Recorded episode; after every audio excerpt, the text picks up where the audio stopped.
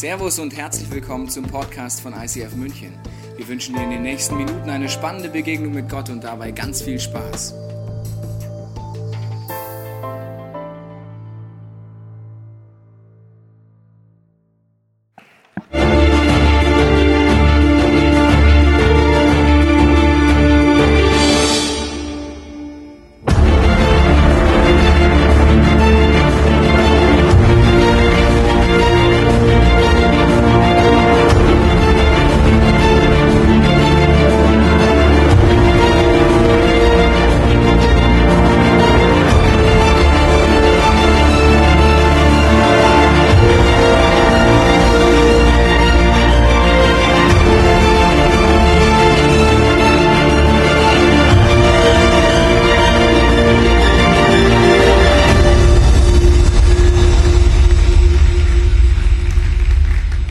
Sind Männer in der Hütte heute Abend?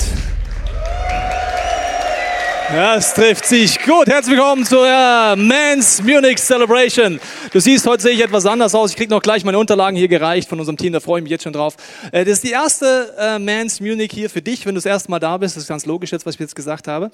Und wir wollen heute uns Themen angucken. Wann ist ein Mann ein Mann? Du hast schon das Lied gehört. Wir wollen uns Themen angucken und diese Themen heute auch aus Sicht der Bibel. Keine Überraschung, du bist in einer Bibel. In einer Bibel. Jetzt muss ich erstmal meine Notizen aufmachen, dann habe ich auch mich fokussiert. So, genau. Du bist in einer Kirche und äh, die Herausforderung ist, dass äh, wir oft vielleicht auf komische Ideen kommen, was Männlichkeit ist. Zum Beispiel viele Männer kommen auf die Idee, dass die Länge des Schwanzes die Männlichkeit ausmacht. Das ist so das, der, das Thema, wo du den meisten Einfluss in deinem Leben drauf hattest. Nicht umsonst, wenn du reich werden willst, musst du ein Buch schreiben. Es ist zwar schwachsinnig, das Buch, aber schreib das Buch Penisverlängerung und du wirst auf sehr viel Geld verdienen damit.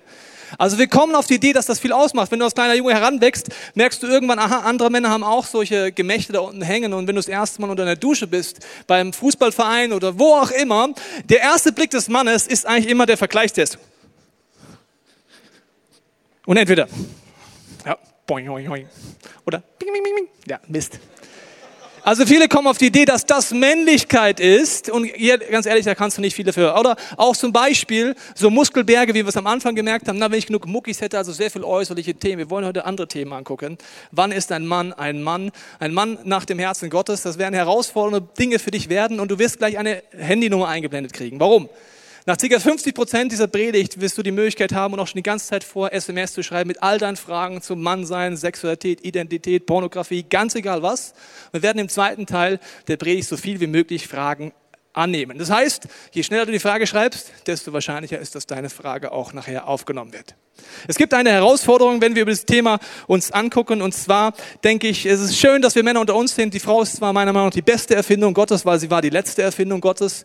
Aber wir Männer haben oft eine ganz andere Herangehensweise als Frauen. Ist dir vielleicht schon mal aufgefallen? Ich habe dir ein Bild mitgebracht, das fasst das sehr gut zusammen. Und zwar, dieses Bild zeigt dir die Perspektive. Einmal, wie der Papa es sieht, wenn er das Kind hochwirft, wie das Kind es empfindet und wie die Mama es sieht. Ja, also das kenne ich sehr gut aus meinem Alltag, wenn ich mein Kind hochschmeiße und meine Frau sagt, nicht so hoch! Ja, und ich denke mir, die zwei Zentimeter, das war doch noch nichts. Das heißt, offensichtlich haben wir eine andere Sicht auf die Dinge. Gott hat sein Wesen zu 50 Prozent auf den Mann verteilt, zu 50 Prozent auf die Frau verteilt.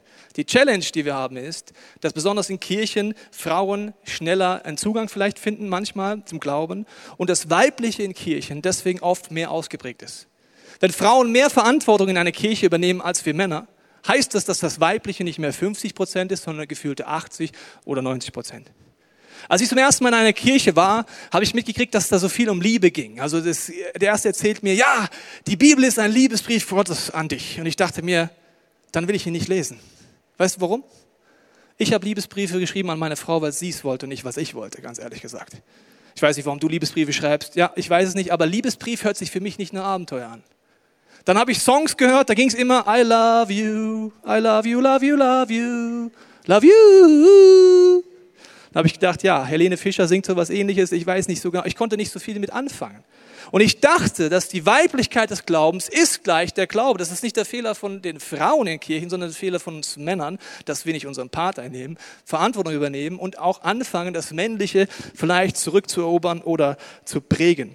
Und das ist auch so, wenn du die Bibel aufschlägst, habe ich mal gemerkt, im Deutschen geht oft die Männlichkeit verloren, in den Übersetzungen nur. Achtung, ich lese dir mal einen Punkt vor, einmal auf Deutsch und auf Englisch. Seid wachsam, wachsam, steht im Glauben fest, seid mutig und stark. Jetzt auf Englisch das Gleiche. Be watchful, stand firm in the face, act like man, be strong. Bisschen männlicher die Übersetzung, oder? Ich weiß nicht, wie es dir geht. Act like man, be strong. Let all that you've done in love und so weiter. Und nicht, seid wachsam, steht im Glauben fest, seid mutig und stark. Das hört sich jetzt da, da, da an. Und das andere, act like man. So, nächstes Beispiel. Bisschen was verloren in deutschen Übersetzungen gegenüber der englischen. 1. Korinther 13. Als ich noch ein Kind war, redete ich wie, ein, wie Kinder reden, dachte wie Kinder denken und urteilte wie Kinder urteilen. Doch als Erwachsener habe ich abgelegt, was kindlich ist. Jetzt hören wir das gleiche auf Englisch. When I was a child. I spoke like a child, I thought like a child, I reasoned like a child. When I become a man. Come on. Merkst du ein bisschen Unterschied in der Übersetzung?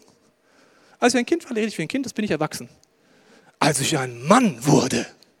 Das hört sich nicht nur ein bisschen anders an, das ist was komplett anderes, vor allen Dingen in Männerohren. Und du merkst, oft ist auch in der Übersetzung der Bibel sehr viel Weibliches eingezogen. Wir wollen uns heute angucken, was heißt es jetzt, ein Mann, ein Man Gottes zu sein, ein Man Gottes, ein Mann Gottes zu sein. Und ich habe dir eine Bibelstelle mitgebracht, 1. Korinther 11, da heißt es, der Mann hat Christus als Haupt über sich, die Frau hat den Mann als Haupt über sich und Christus hat Gott als Haupt über sich. Zusammenfassend heißt das, liebe Männer, eines eurer wichtigsten Charakterzüge ist Leiterschaft und Verantwortung zu übernehmen.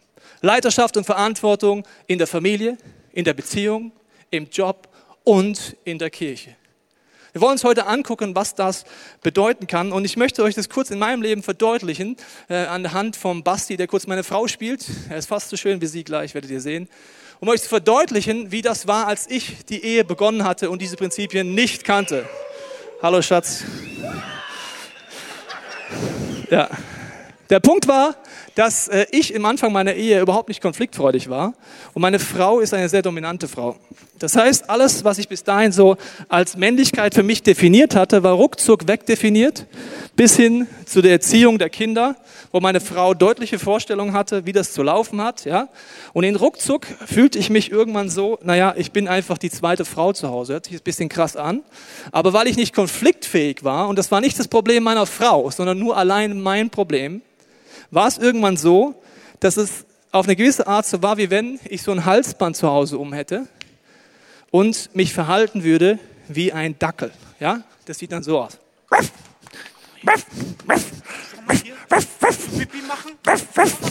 Ja, ja, ja. Das heißt, ein Dackel wird man ganz schnell, und ich mache das jetzt hier mal los, weil der Ausweg daraus ist, den kann man nur selber als Mann finden. Was bedeutet es heute? Man ist ruckzuck als Mann in vielen Situationen, in der Kirche, in der Familie und sonst eher wie so ein Dackelchen, das kommt, wenn Frauchen pfeift. Das ist das Gegenteil von Leiterschaft, das Gegenteil von Konfliktfreudigkeit. Und wir Männer, besonders in Beziehung zu Frauen, haben eine große Challenge, habe ich gemerkt. Die Challenge ist, wenn ich jetzt den Konflikt mit meiner Frau angehe, dann könnte das bedeuten Liebesentzug und kein Sex. Dann mache ich es lieber nicht. Viele Männer sagen das nicht so deutlich, ja? Aber verhalten sich genau so.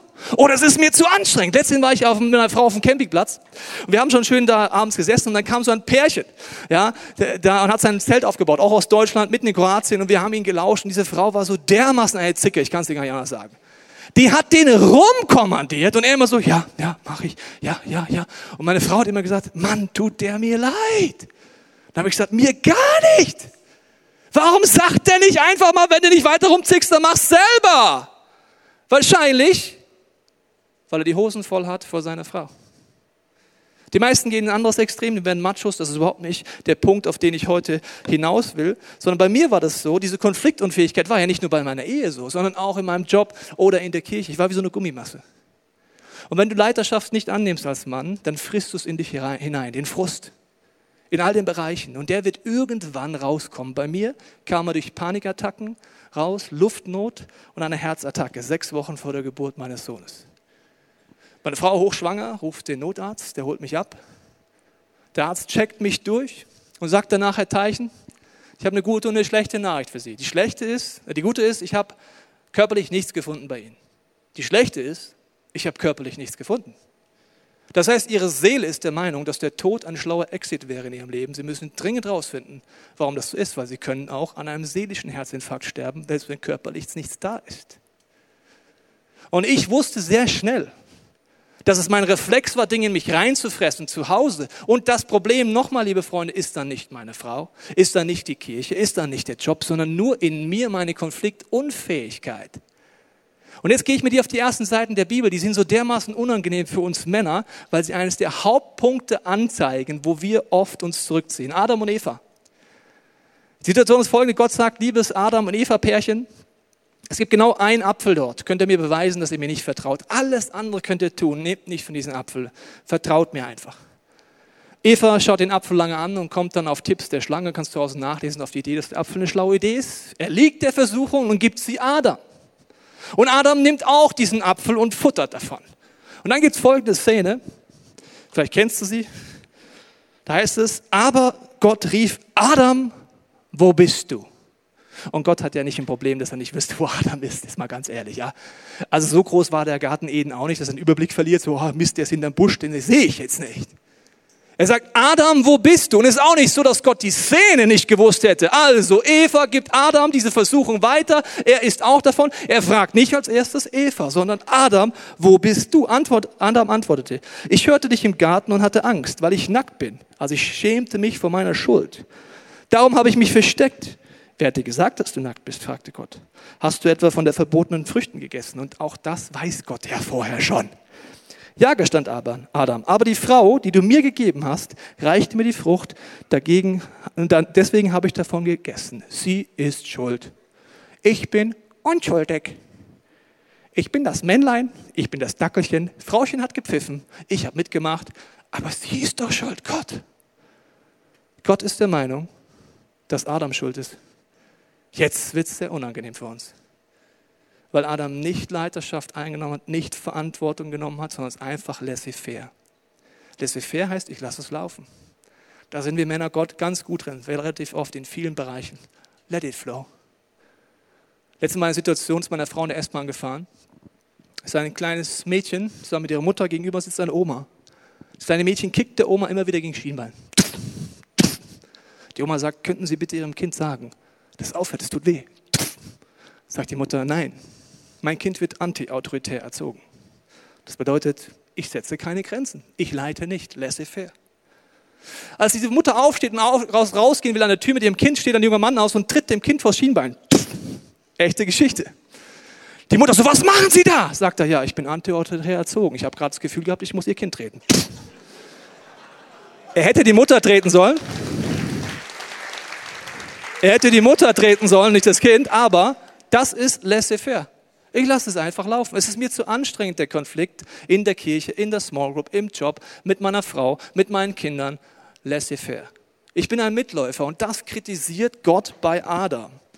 Und ein Leiter ist immer das Vorbild Jesus. Es heißt, so wie Jesus das Haupt ist von uns, so sollen wir Leiterschaft übernehmen. Wertschätzend, nicht chefig. Jemand, der freisetzt, ein Leiter, der lernbereit ist, der reflektiert, was kann ich dazuleben. Jesus sagt, such den Balken bei dir, bevor du den Splitter bei deinem Small Group Teilnehmer, bei deiner Frau, bei deiner Freundin oder bei deinem Kumpel suchst. Fang bei dir an. Das bedeutet zum Beispiel Leiterschaft. Und Gott ist der Meinung, dass in uns dieses Wesenszug drin ist.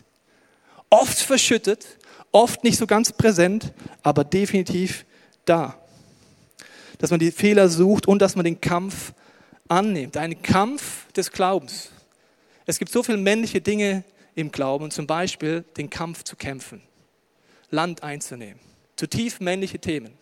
Und die haben nichts damit zu tun, ob du introvertiert bist, extrovertiert bist, viele Muskeln hast, einen langen Schwanz oder einen kurzen Schwanz hast. Das sind Grundsatzthemen, die in uns drin sind. Und es geht weiter, dass ein Leiter deswegen für mich zu Hause und überall erstens leitet, das heißt reflektiert.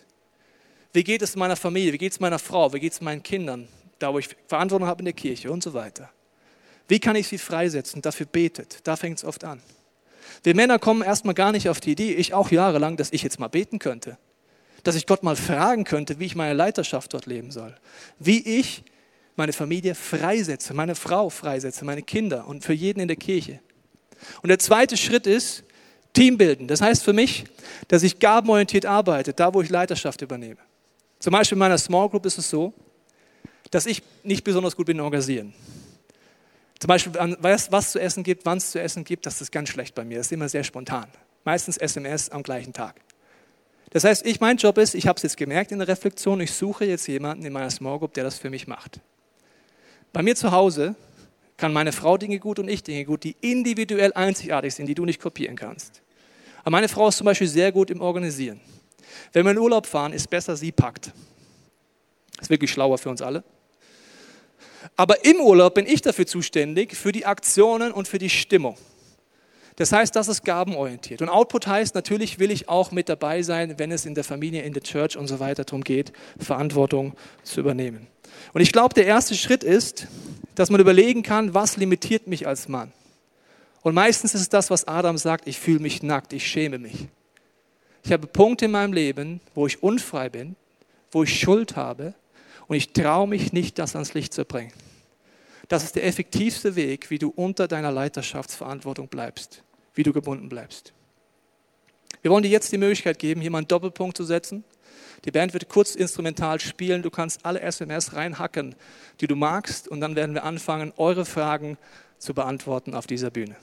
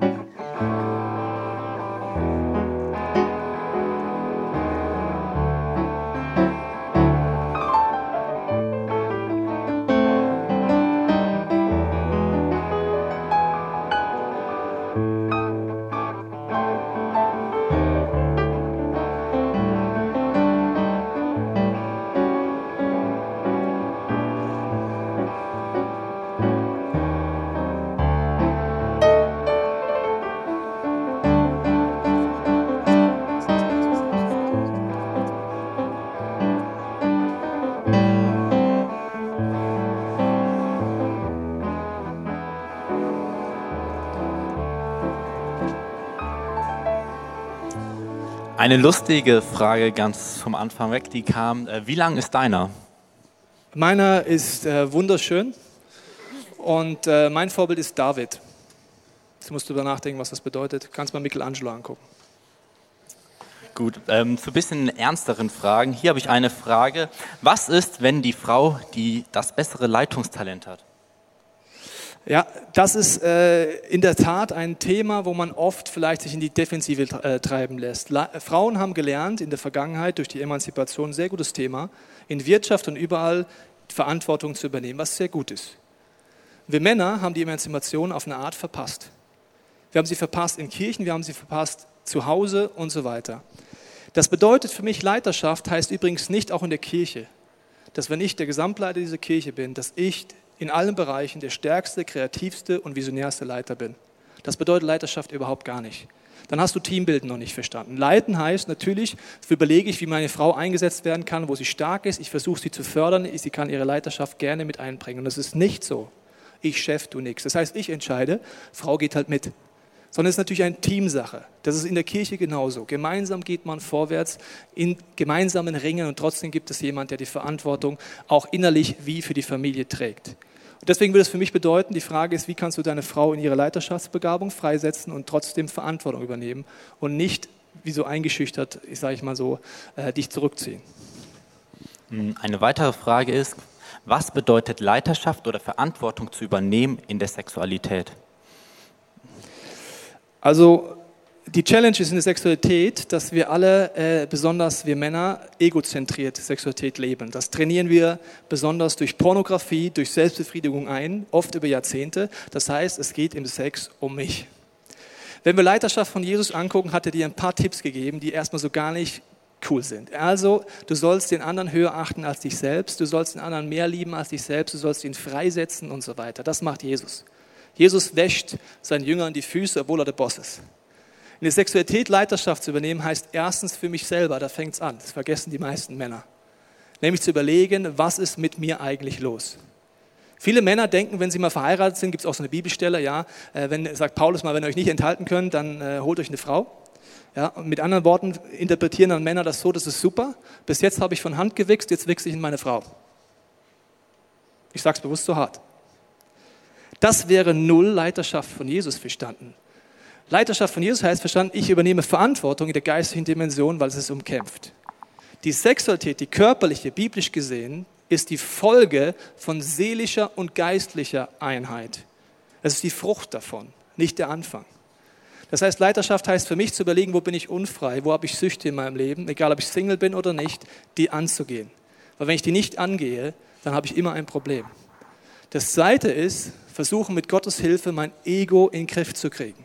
Wie diene ich meiner Frau in der Sexualität? Das hört sich erstmal sehr komisch an. Aber das ist ein lebenslanges Training, wo es irgendwann nicht mehr um mich geht.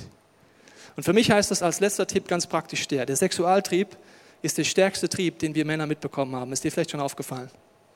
Und den kannst du destruktiv einsetzen oder konstruktiv. Leiterschaft heißt für mich, dass wenn dieser Trieb kommt in mir, dass ich ganz praktisch, wenn ich verheiratet bin, Folgendes tue. Ich sage es gleich für Singles noch.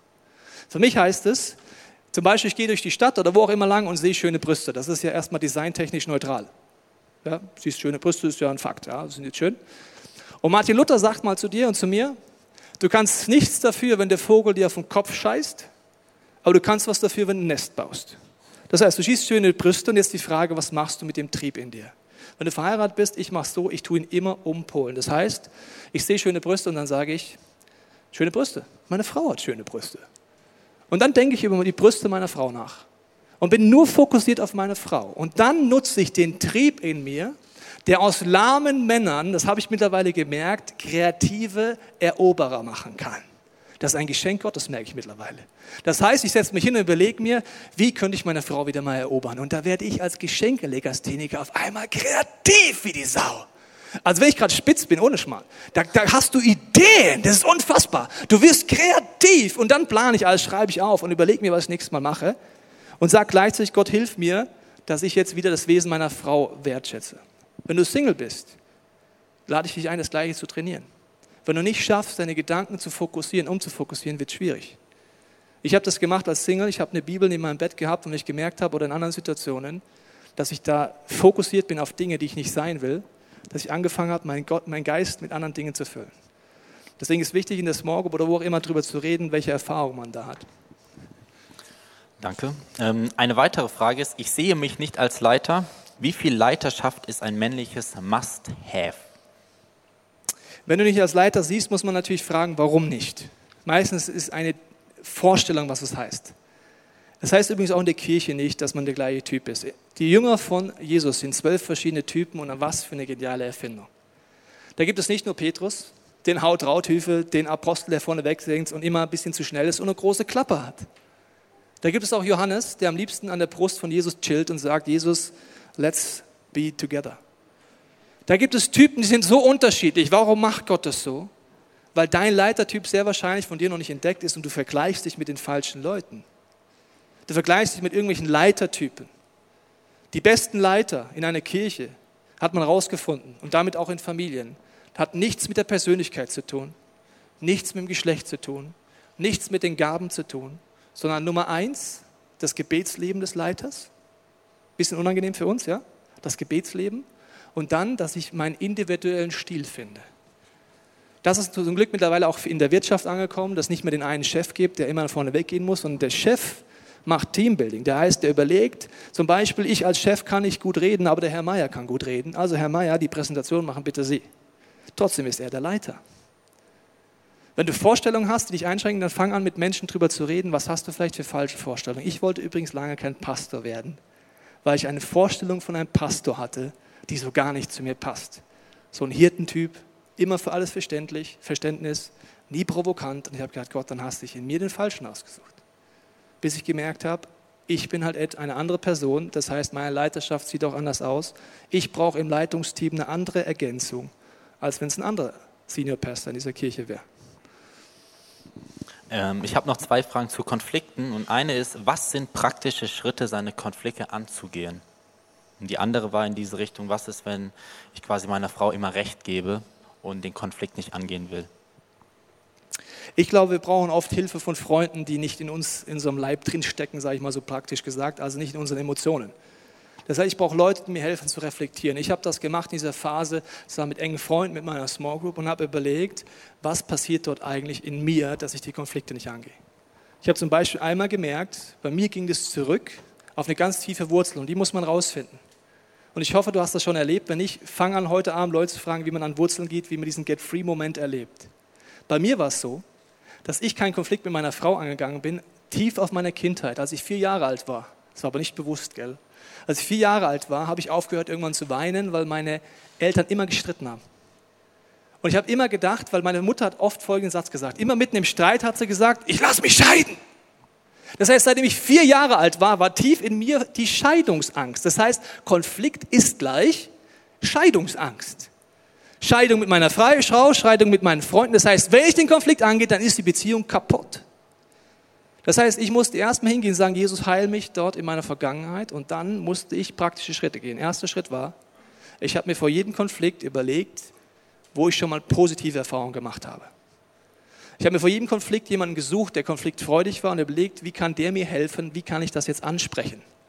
Und das war wie ein Coach für mich. Der mich auch nachgefragt. Je öfter ich das erlebt habe, nach die Wurzel weg war und Schritt für Schritt gegangen bin, desto mehr konnte ich natürlich mir Sachen herholen. Sagen, da war es doch gut und da war es doch gut. Und dann habe ich Folgendes gemacht. Ich hatte nämlich immer Angst vor diesen Gesprächen, bin nachts wach gelegen.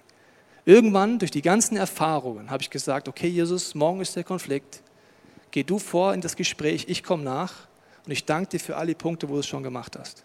Das ist jetzt ganz kurz gefasst, aber der Schlüssel ist, dass du Freunde hast, die davon wissen und die dir helfen. Das ist übrigens überall so, bei all diesen Themen. Was ist, wenn mein Vater mir keine Männlichkeit beigebracht hat? Ist ein sehr großes Grundproblem unserer Gesellschaft übrigens. Vater sein ist eines der wichtigsten männlichen Dinge, die Gott in uns reingelegt hat. Vater, der fördert, der auch freisetzt, der Konflikte angeht, der erzieht, der aber auch einen positiven Tritt in den Hintern tut für geistliche Kinder, leibliche Kinder.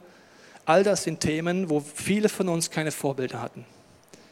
Nur das Schöne ist an der Botschaft von Jesus, dass er nicht sagt, schade, bist halt jetzt ein Loser. Das wirst du nie schaffen. Dein Vater hat alles verbockt, sondern dass er sagt, durch deine Gottesbeziehung in Jesus kannst du einen Vater kennenlernen, der viel, viel, viel mehr das ist, was du dir eigentlich wünschst und dir dich teacht.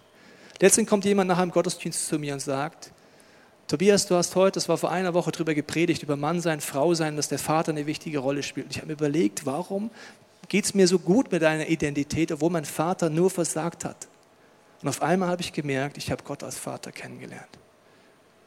Und das ist etwas, wo ich nur meinen Hintern hochkriegen kann und diesen Gott besser kennenlernen, sein Wesen. Weil das verändert mich, das zeigt mir mehr, wer ich bin. Und dieser Veränderungsprozess war für mich anstrengend für alle meine Umgebung übrigens auch. Wenn du vor Krummimasse zu konfliktfreudig wirst, dann übertreibst du am Anfang ziemlich.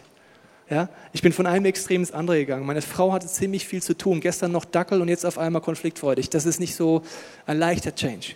Meine Freundschaften, ich weiß noch, Basti und ich saßen einmal da und da hat der Basti gesagt, auch du bist irgendwie anders geworden. Das stimmt, wir mussten unsere Freundschaft neu finden. Wenn du bis gestern alles geschluckt hast und auf einmal Konflikte entstehen, aber unterm Strich, wenn man mich heute kennenlernt, kann man sich nicht mehr vorstellen, dass ich mal so ein Dackel war, muss ich dir ganz ehrlich sagen. Ja, geil, Raphael. Welche andere wichtigen Eigenschaften sollten Männer haben? Ich glaube, es gibt sehr viele individuelle Dinge, ist meine Meinung. Also so ein Vater sein im positiven Sinne sollten wir alle entwickeln mit Gottes Hilfe und Hilfe unserer Freunde. Geistlich sein, geistliche Väter sein, aber auch leibliche natürlich diese, diese, Themen machen, aber dann sind sehr, sehr viele Themen, Themen von deiner Persönlichkeit abhängig, ob du introvertiert, extrovertiert bist, was du für Stärken hast und nicht für Stärken hast. Und da, wenn du da pauschal wirst, dann wirst du so schubladenmäßig, was überhaupt nicht göttlich ist. Es ist nicht mehr männlich, wenn du eine Zigarre rauchst und Whisky trinkst. Oder du musst auch nicht jetzt einen Motorradführerschein machen. Ich habe übrigens auch keinen, war nur gefaked. Also ich darf draußen gar nicht fahren. Ja? Ich mache das nur immer in Amerika, da brauchen wir keinen Führerschein. Also ich kann auch nicht Motorrad fahren eigentlich. Das heißt, das ist nicht männlich, das kann männlich sein. Übrigens, wenn du denkst, in der Kirche darf man kein Whisky trinken, das darfst du. Ja? Also es gibt immer komische Vorstellungen. Das heißt, das Individuelle kommt dann hervor, besonders durch Feedback durch meine Kumpels, muss ich sagen, die mir da auch sagen, wo sie Dinge in mir sehen. Vielleicht da anschließend, ähm, dann ploppen ja Schwächen auf und hier die Frage ist, wie gehe ich denn als Mann mit meinen Schwächen um? Also das Erste ist, das Unangenehmste, liebe Männer, dass wir ehrlich werden.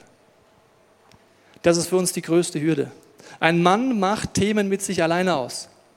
Das merkst du bei Krankheiten. Wir Männer haben ein Problem. Wir gehen viel zu spät zum Arzt. Viel zu spät. Ja? So ungefähr, wenn es gar nicht mehr geht und allen Vieren. Ein Freund von mir äh, hat immer Wasser getrunken, immer Wasser getrunken und hat nicht aufgehört, Wasser zu trinken. Seine Frau hat immer gesagt, willst du nicht mal zum Arzt gehen? Er so, nein, das ist doch normal.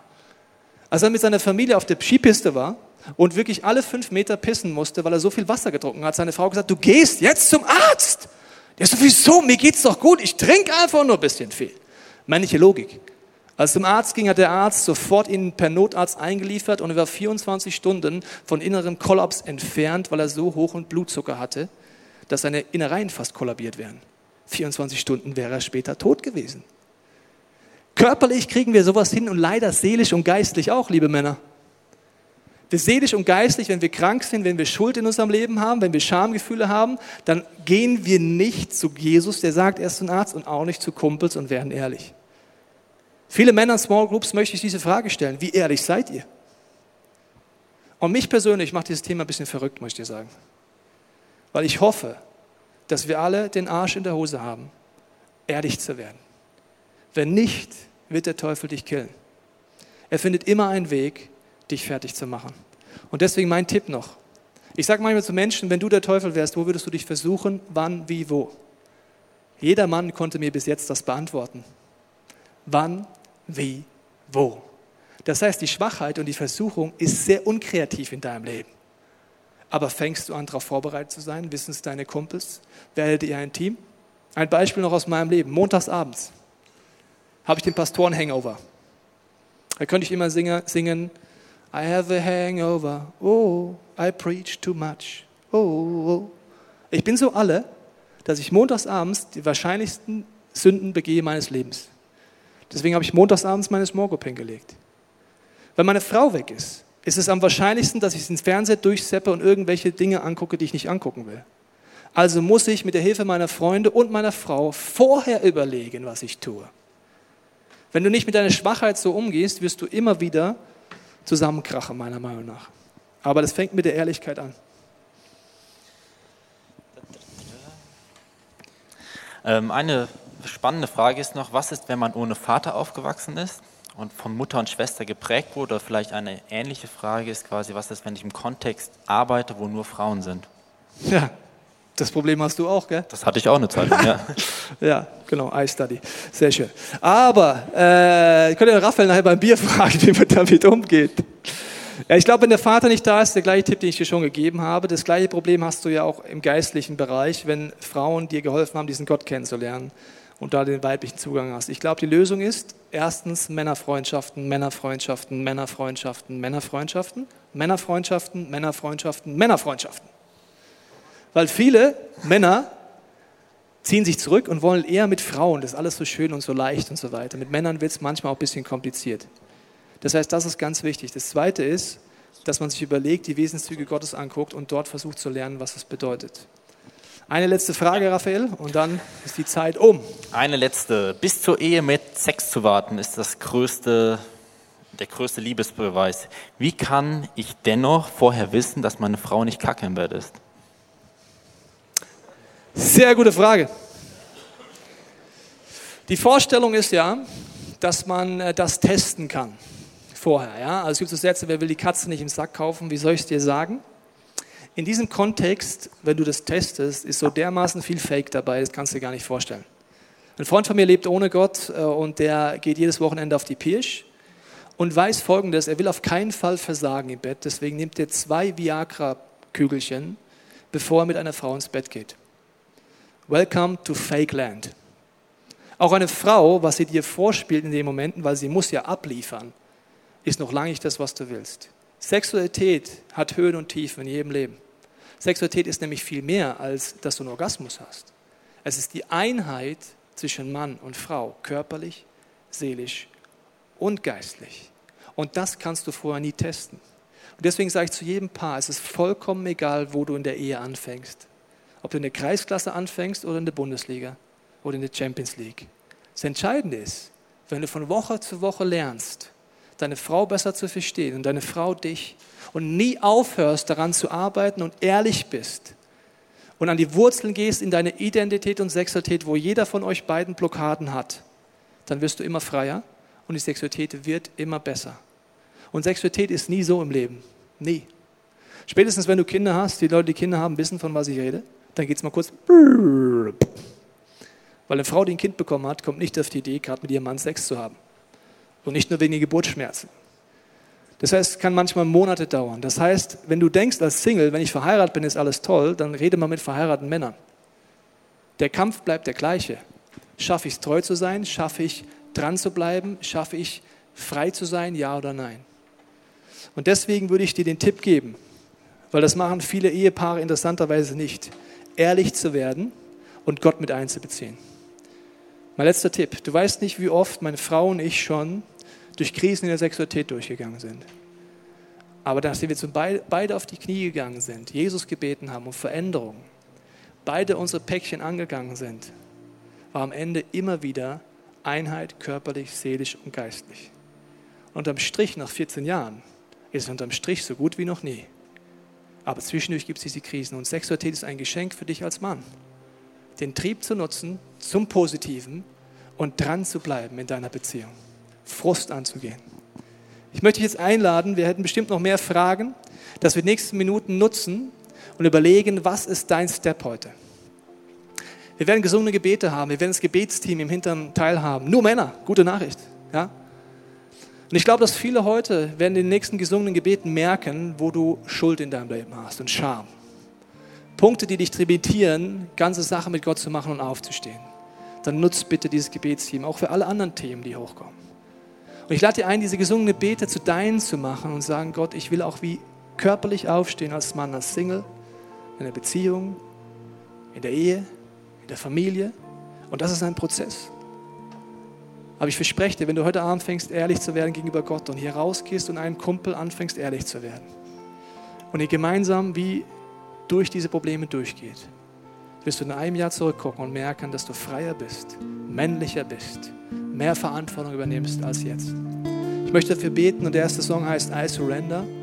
Der geht darum, Gott, ich gebe dir mich, wie, wie ich bin hin, mit meiner Schwachheit, mit meinen Fehlern, mit meinem Versagen mit meinen Sehnsüchten, mit meinem Frust, vielleicht auch in Beziehungen. Aber ich bete, dass du das Männliche in mir freisetzt. Vater, ich danke dir, dass du jetzt anklopfst an die Herzen hier in diesem Raum und auch zu Hause und uns zeigst, was es bedeutet, aufzustehen. Und aufstehen ist nie einfach, Jesus. Genau wenn wir anfangen, als Kinder laufen zu lernen, ist es überhaupt nicht einfach. Und für viele fühlt es sich so an, als wirst du mit unserer Männlichkeit neu laufen zu lernen. Und du wirst bestimmt noch oft hinfallen. Das ist nicht der Punkt. Der Punkt ist nur, dass du immer wieder aufstehst. Weil du heute ehrlich wirst vor Gott, weil du heute ehrlich wirst vor deinen Kumpels. Und die Leute suchst, die mit dir an die Wurzeln gehen. Die das Know-how haben, wie man diesen Get-Free-Moment erleben kann.